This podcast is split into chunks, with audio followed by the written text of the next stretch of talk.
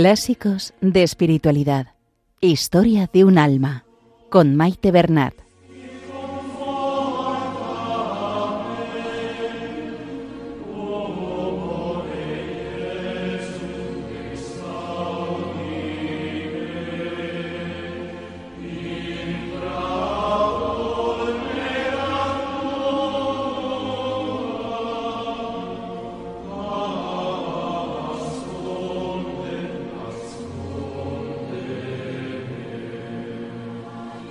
Un saludo a todos los oyentes de Radio María. Bienvenidos al programa Clásicos de Espiritualidad, donde hemos empezado la lectura de Historia de un alma de Santa Teresita de Lisieux, un clásico de este último siglo. Se lo encomendamos todo a nuestra Madre María, que nos ponga bajo su manto y todo sea para mayor gloria de Dios, que interceda por nosotros y por el mundo entero.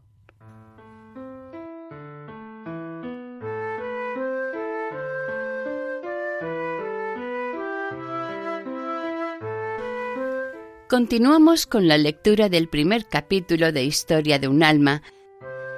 En este capítulo, la santa nos relata sus recuerdos de la infancia, concretamente hasta los cuatro años, que según ella misma fue el periodo más feliz de su vida.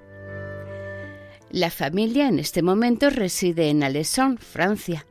La hermana mayor María se encarga de los estudios de Celina y Paulina, la otra hermana mayor, permanece aún en el internado de la visitación.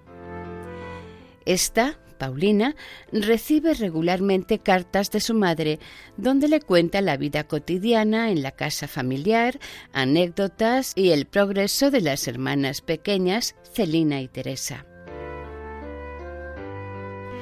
Son a estas cartas a las que recurre la santa en este capítulo, escoge y copia fragmentos de ellas cuando quiere describirse a sí misma y a Celina de pequeñas.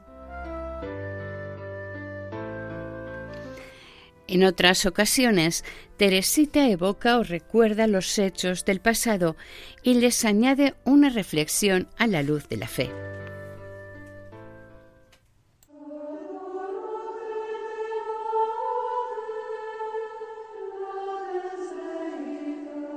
Comenzamos la lectura.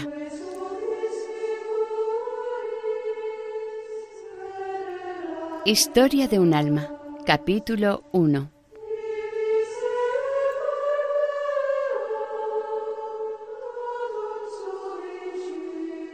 Tres. Viaje a Le Mans.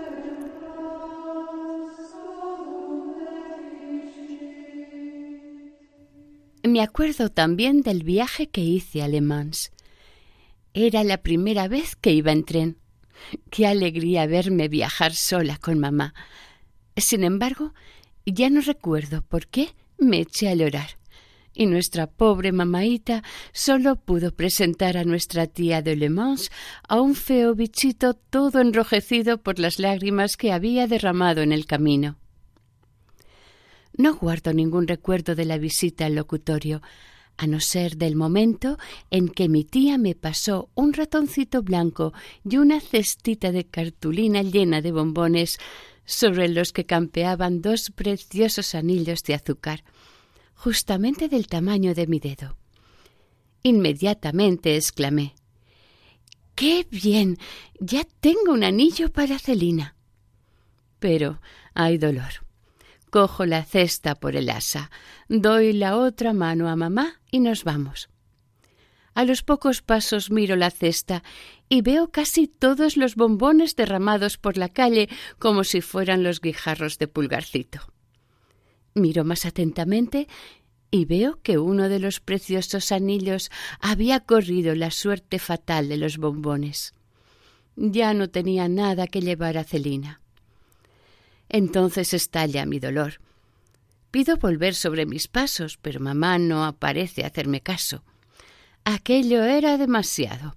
A mis lágrimas siguieron mis gritos. No podía comprender que mamá no compartiese mi dolor, y eso acrecentaba más mi sufrimiento.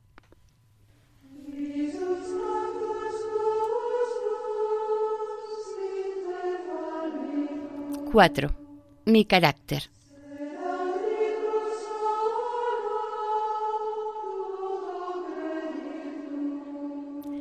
Vuelvo ahora a las cartas en las que mamá te habla de Celina y de mí. Es el mejor medio que puedo emplear para darte a conocer mi carácter. He aquí un pasaje en el que mis defectos brillan en todo su esplendor. Celina está entretenida con la pequeña jugando a los dados y riñen de vez en cuando. Celina cede para añadir una perla a su corona, yo me veo obligada a reprender a esta pobre niña que coge unas rabietas terribles cuando las cosas no salen a su gusto y se revuelca por el suelo como una desesperada pensando que todo está perdido. Hay momentos en que es más fuerte que ella y se le corta la respiración. Es una niña muy nerviosa, de todas maneras, es un encanto y muy inteligente y se acuerda de todo. Hasta aquí la carta de su madre. Ya ves, madre querida, qué lejos estaba yo de ser una niña sin defectos. Ni siquiera se podía decir de mí que fuese buena cuando estaba dormida, pues de noche era todavía más revoltosa que de día. Mandaba a paseo todas las mantas, y dormida y todo, me daba golpes contra los largueros de mi camita. El dolor me despertaba y entonces decía Mamá, me he golpeado. Nuestra pobre mamaíta se veía obligada a levantarse y comprobaba que, en efecto, tenía chichones en la frente y me había golpeado. De suerte que se vieron obligados a atarme en la cama.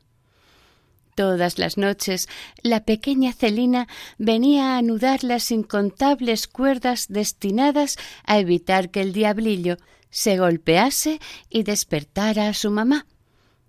Esta medida dio buen resultado y desde entonces ya fui buena mientras dormía.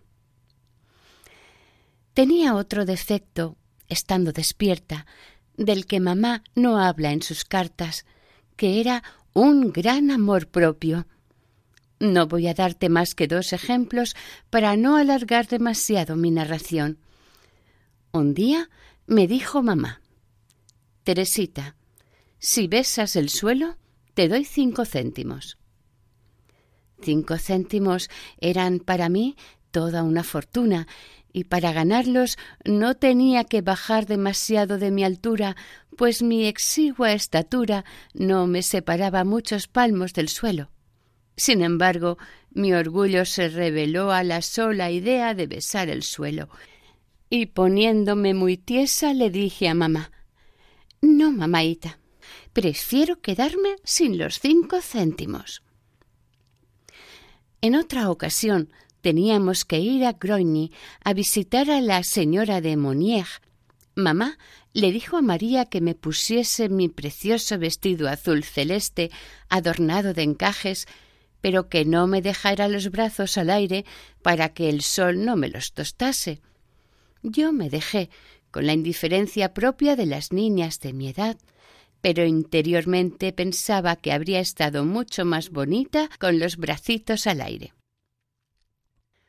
Con una forma de ser como la mía, si hubiera sido educada por unos padres sin virtud, o incluso si hubiese sido mimada por Luisa como Celina, habría salido muy mala y tal vez hasta me habría perdido. Pero Jesús velaba por su pequeña prometida y quiso que todo redundase en su bien, incluso sus defectos, que, corregidos a tiempo, le sirvieron para crecer en la perfección. Como tenía amor propio y también amor al bien, en cuanto empecé a pensar seriamente, y lo hice desde muy pequeña, bastaba que me dijeran que algo no estaba bien para que se me quitasen las ganas de hacérmelo repetir dos veces. Veo con agrado que las cartas de mamá, a medida que iba creciendo, le daba mayores alegrías, como no tenía más que buenos ejemplos a mi alrededor, quería seguirlos como la cosa más natural del mundo. Esto es lo que escribía en 1876. Hasta Teresa quiere ponerse a veces a hacer prácticas. Es una niña encantadora, más lista que el hambre, muy vivaracha, pero de corazón sensible. Celina y ella se quieren mucho. Se bastan solas para entretenerse. Todos los días, en cuanto acaban de comer, Celina va a buscar su gallo y atrapa al primer golpe la gallina de Teresa. Yo no consigo hacerlo, pero ella es tan hábil que la coge a la primera. Después se van las dos con sus animalitos a sentarse al amor de la lumbre y así se entretienen un buen rato. La gallina y el gallo me los había regalado Rosita y yo le di el gallo a Celina. El otro día Celina durmió conmigo y Teresa se acostó en el segundo piso en la cama de Celina. Había pedido a Luisa que la bajase abajo para vestirla, y cuando Luisa subió a buscarla encontró la cama vacía. Teresa había oído a Celina y había bajado con ella. Luisa le dijo O sea, que no quieres bajar a vestirte. No, Luisa, no. Nosotras somos como las dos gallinitas, que no pueden separarse. Y al decir esto se abrazaban y se estrechaban la una contra la otra. Luego, por la tarde, Luisa, Celina y Leonia se fueron al círculo católico y dejaron en casa a la pobre Teresa, que entendía perfectamente que ella era demasiado pequeña para ir, y decía si por lo menos quisieran acostarme en la cama de Celina. Pero no, no quisieron. Ella no dijo nada y se quedó sola con su lamparita. Al cuarto de hora estaba ya profundamente dormida.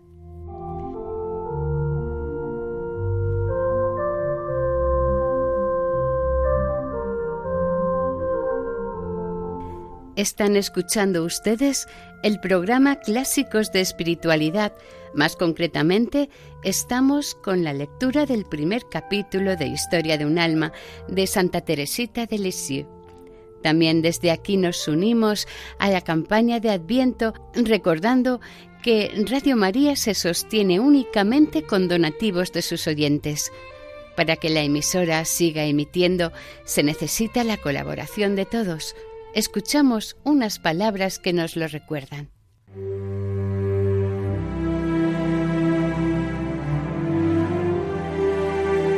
Jesús vino, Jesús vendrá, Jesús viene. Vino al seno de María Inmaculada, vendrá al final de los tiempos y viene cada día a sanar las heridas de nuestro corazón, a darnos esperanza y conducirnos a la salvación eterna. Sin embargo, aún son muchos los que no conocen a Jesucristo. Por eso, Radio María quiere colaborar con la Iglesia en el anuncio de la buena noticia del Salvador. Para ello, necesitamos tu ayuda. Tu oración, compromiso voluntario y donativos nos permitirán prolongar la voz de Juan Bautista y preparar los caminos del Señor. Puedes informarte de cómo colaborar llamando al 91 822 8010 o entrando en nuestra página web radiomaria.es. Radio María, la fuerza de la esperanza.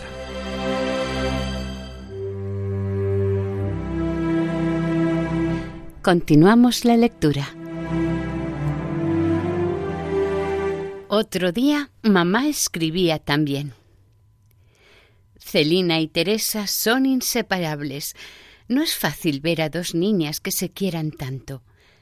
Cuando María viene a buscar a Celina para la clase, la pobre Teresa se queda hecha un mar de lágrimas. ¡Ay! ¿Qué va a ser de ella si se va su amiguita? María se compadece y se la lleva también, y la pobre criatura se pasa dos o tres horas sentada en una silla.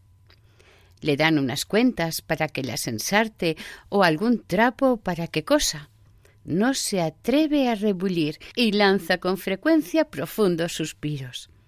Cuando se le desenhebra la aguja, intenta volver a enhebrarla, y es curioso verla cuando no lo consigue y sin atreverse a molestar a María. Pronto se ven dos gruesas lágrimas correr por sus mejillas. María la consuela inmediatamente y le vuelve a enhebrar la aguja, y el pobre angelito sonríe a través de sus lágrimas. Hasta aquí la carta de su madre. Recuerdo, en efecto, que no podía vivir sin Celina y que prefería levantarme de la mesa sin terminar el postre a no irme tras ella. En cuanto se levantaba, me volvía a mi silla alta pidiendo que me bajasen y nos íbamos las dos juntas a jugar.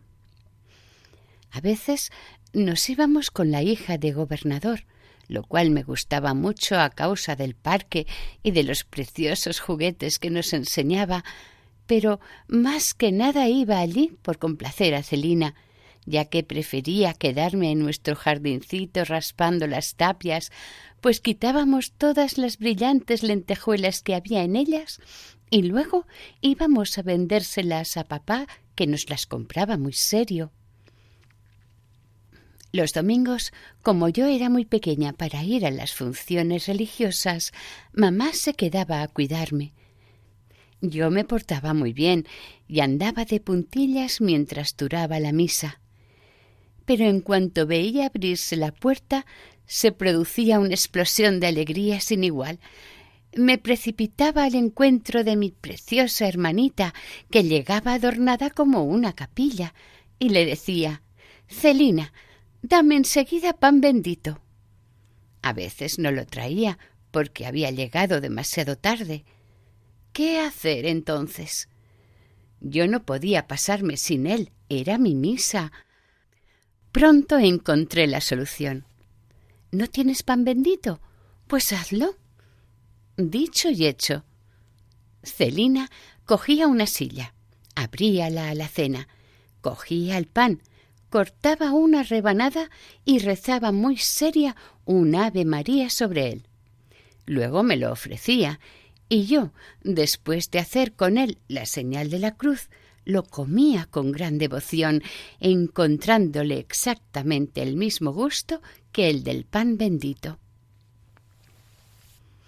Con frecuencia hacíamos juntas conferencias espirituales. He aquí un ejemplo que entresaco de las cartas de mamá. Nuestras dos queridas pequeñas, Celina y Teresa, son ángeles de bendición. Tienen una naturaleza verdaderamente angelical. Teresa constituye la alegría y la felicidad de María y su gloria. Es increíble lo orgullosa que está de ella. La verdad es que tiene salidas de lo más sorprendentes para su edad y le da cien vueltas a Celina, que tiene el doble de años. El otro día decía Celina ¿Cómo puede estar Dios en una hostia tan pequeña? Y la pequeña le contestó Pues no es tan extraño, porque Dios es todopoderoso. ¿Y qué quiere decir todopoderoso? Pues que hace todo lo que quiere.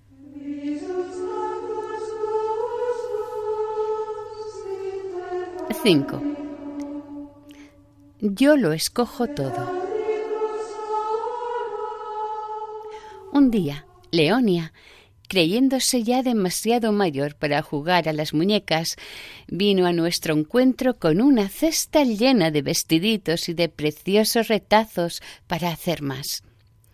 Encima de todo venía acostada su muñeca. Tomad, hermanitas, nos dijo, escoged, os lo doy todo para vosotras. Celina alargó la mano y cogió un mazo de orlas de colores que le gustaba. Yo alargué a mi vez la mano diciendo Yo lo escojo todo. y cogí la cesta sin más ceremonias. A los testigos de la escena la cosa les pareció muy justa, y ni a la misma Celina se le ocurrió quejarse. Aunque la verdad es que juguetes no le faltaban, pues su padrino la colmaba de regalos y Luisa encontraba la forma de agenciarle todo lo que deseaba. Este insignificante episodio de mi infancia es el resumen de toda mi vida. Más tarde, cuando se ofreció ante mis ojos el horizonte de la perfección, comprendí que para ser santa había que sufrir mucho, buscar siempre lo más perfecto y olvidarse de sí misma. Comprendí que en la perfección había muchos grados y que cada alma era libre de responder a las invitaciones del Señor y de hacer poco o mucho por Él, en una palabra, de escoger entre los sacrificios que Él nos pide. Entonces, como en los días de mi niñez, exclamé Dios mío, yo lo escojo todo. No quiero ser santa a medias, no me asusta sufrir por ti, solo me asusta una cosa, conservar mi voluntad. Tómala, pues yo escojo todo lo que tú quieres. Pero tengo que cortar. No debo adelantarme todavía a hablarte de mi juventud, sino de aquel diablillo de cuatro años. Recuerdo un sueño que debí tener por esa edad y que se me grabó profundamente en la imaginación. Una noche soñé que salía a dar un paseo yo sola por el jardín. Al llegar al pie de la escalera que tenía que subir para llegar a él, me paré sobrecogida de espanto. Delante de mí, cerca del emparrado, había un bidón de cal, y sobre el bidón estaban bailando dos horribles diablillos con una agilidad asombrosa a pesar de las planchas que llevaban en los pies. De repente fijaron en mí sus ojos encendidos, y luego, en ese mismo momento, como si estuvieran todavía más asustados que yo, saltaron del bidón al suelo y fueron a esconderse en la ropería que estaba allí enfrente. Al ver que eran tan poco valientes, quise saber lo que iban a hacer y me acerqué a la ventana. Allí estaban los pobres diablillos, corriendo por encima de las mesas y sin saber qué hacer para huir de mi mirada. A veces se acercaban a la ventana mirando nerviosos y yo seguía allí, y al verme volvían a echar a correr como desesperados. Seguramente este sueño no tiene nada de extraordinario. Sin embargo, creo que Dios ha querido que lo recuerde siempre para hacerme ver que un alma en estado de gracia no tienen nada que temer de los demonios, que son unos cobardes capaces de huir ante la mirada de un niño.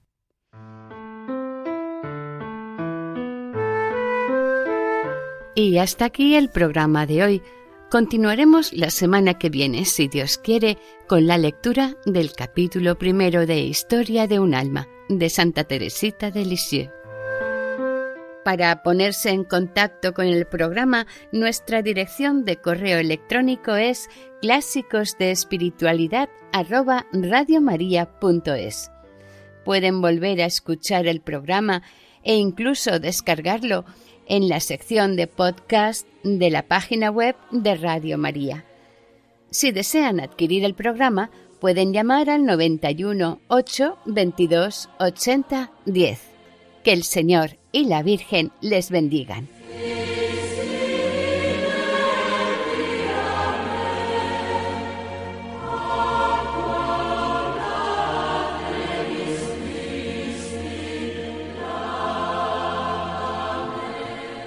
Han escuchado en Radio María Clásicos de Espiritualidad con Maite Bernat.